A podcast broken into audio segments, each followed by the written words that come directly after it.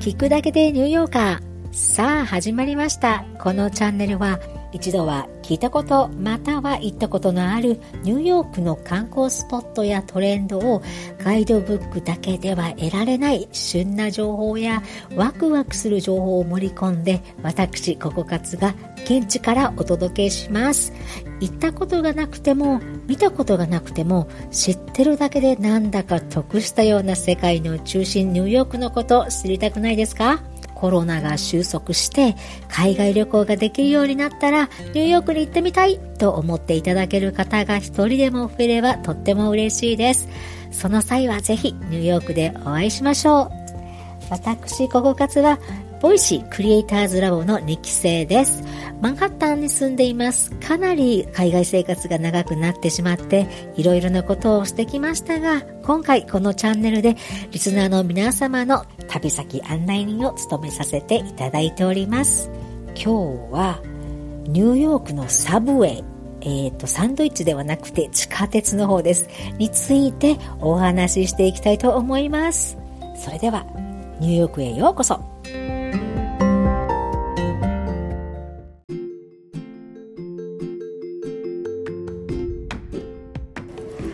コメント返しのコーナーです。今日は2つコメントをいただきました。どうもありがとうございます。え今ちょっとですね、仕事の前で、あの、空港で撮ってますので、もしかしたら、えっ、ー、と、バックノイズが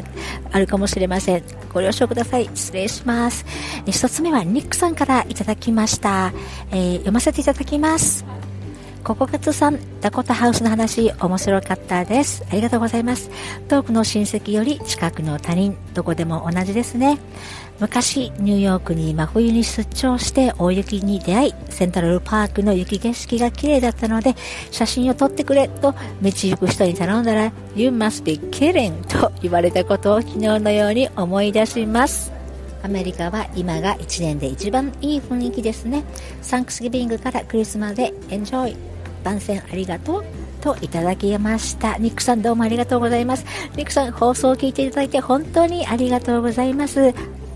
ニックさんことニック大西さんはボイシーでそれでも地球は回っているというチャンネルをされています。ご縁があって私そこで対談させていただいたんですよね。本当にありがとうございました。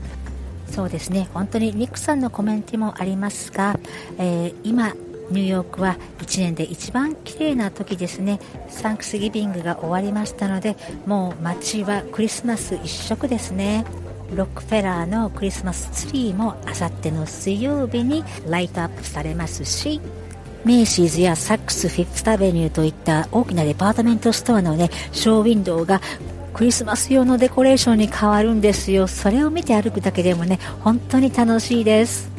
ニックさんも、えー、素敵な年末をお送りくださいね。本当にありがとうございました。番組の方も応援しております。はい。もう一方コメントをいただきました。梅太郎0131さんからです。梅太郎さん0131さん本当にありがとうございます。読ませていただきますね。1999年から2004年までロングアイランドに住んでいました。日系の会社の修理技術者でした。You Got Mail のカフェを探しに行きましたよ。あ、本当ですか？すごいですね、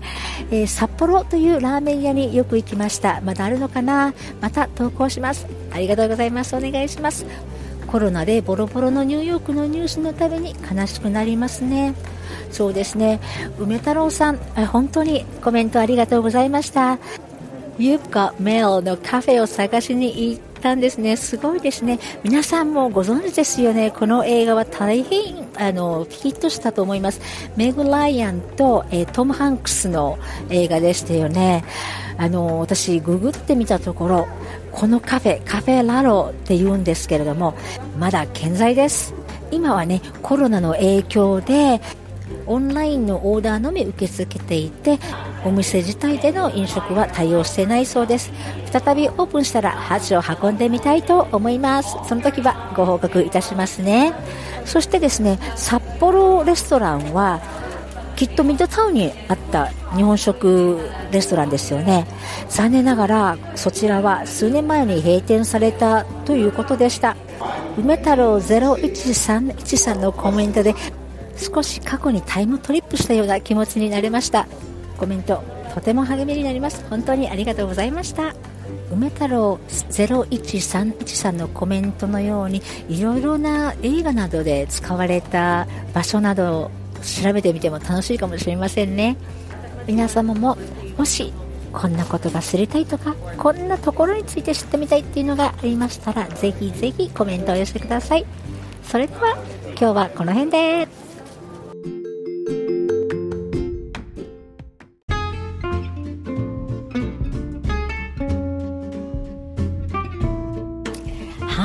皆さんはニューヨークのサブウェイ地下鉄というとどんなイメージをお持ちになりますでしょうか？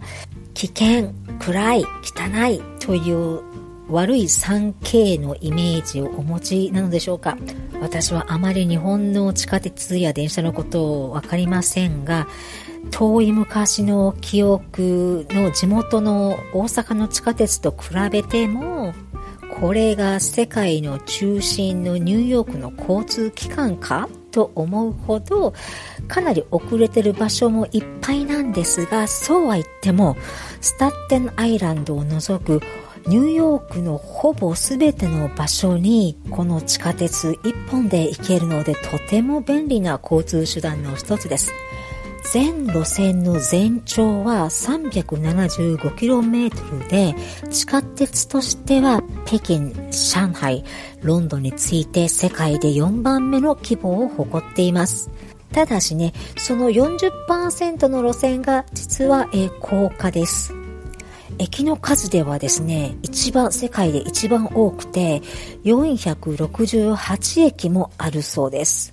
私ほぼ毎日、えー、サブウェイにお世話になってますが、こんなに駅の数が多いとは知りませんでした。それではこのサブウェイ、いつできたのかと言いますと、実は最初の路線は1904年10月の27日に開通しました。この路線はですね、えー、ローアーマンハッタンのシティホールという駅から、まず北上しまして、グランドセントラルまで行きまして、そのグランドセントラルがある42丁目から西に向かって、えー、タイムズスクエアまで行き、そこからまた北上して、最終駅の、えー、ハーレムにある145丁目とブロードウェイの交差点を含む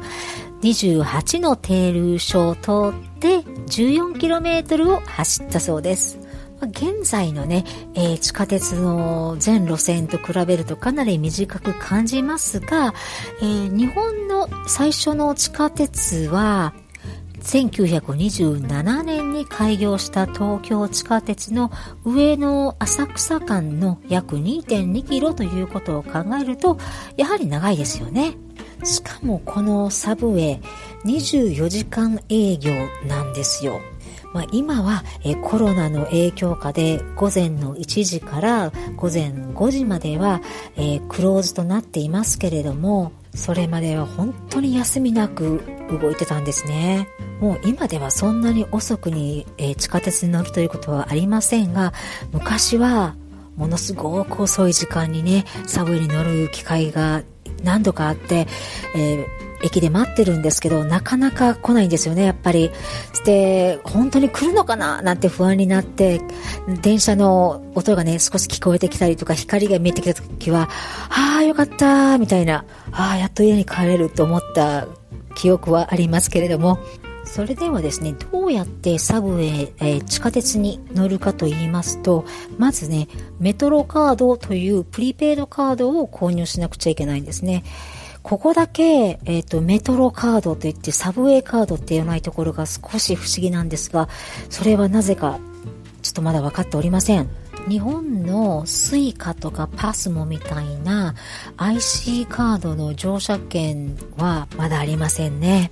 今はこう主要な駅に Apple Pay のような自分のクレジットカードで支払えるような改札口を導入中ですがまだ機能はしていません。しかもですねこの、えー、改札口あの回転式バーなんですよね。だからその回転バーよりも背の低い子供たちは平気でしゃがんでそこをくぐり抜けていきますしちょっとやんちゃなねティーネイジャーとかならその回転場をひょいと楽々飛び越して、えー、改札を入っちゃうなんていうことをねたびたび見かけます。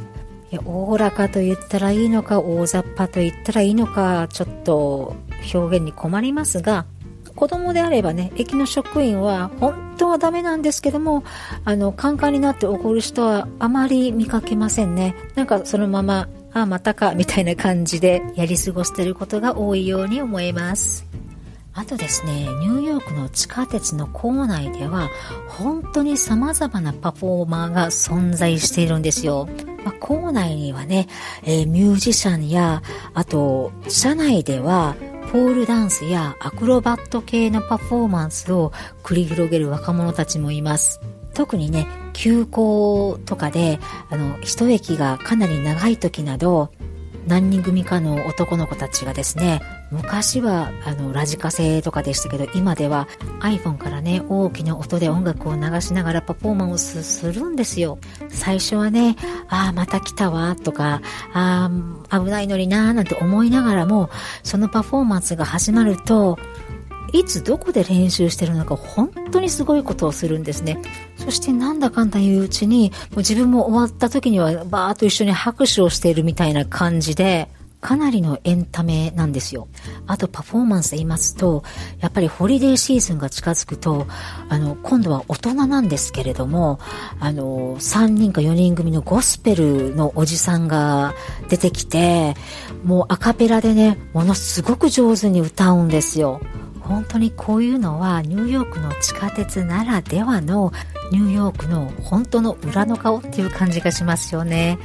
まあね、ニューヨークの地下鉄はね、冬になると、まあ、駅のホームにはネズミが出たりとか、まあ、今はコロナで皆さんマスクをされてますから、そういうことはできませんが、以前はね、えー、とっても自由で、みんなご飯食べたりとか、自転車と一緒にね、乗り込んでくる人がいたりとか、日本の地下鉄に比べたら、かなり異様な光景かもしれませんが、本当にね、観光中に、えっ、ー、と、サブウェイを使えるようになれば、移動時間の短縮にもなりますし、ね、もしかしたらこんな、すごく楽しいパフォーマーに出会えるかもしれません。もちろんそういうパフォーマーに出会った時は、チップを渡すととっても喜ばれますよ。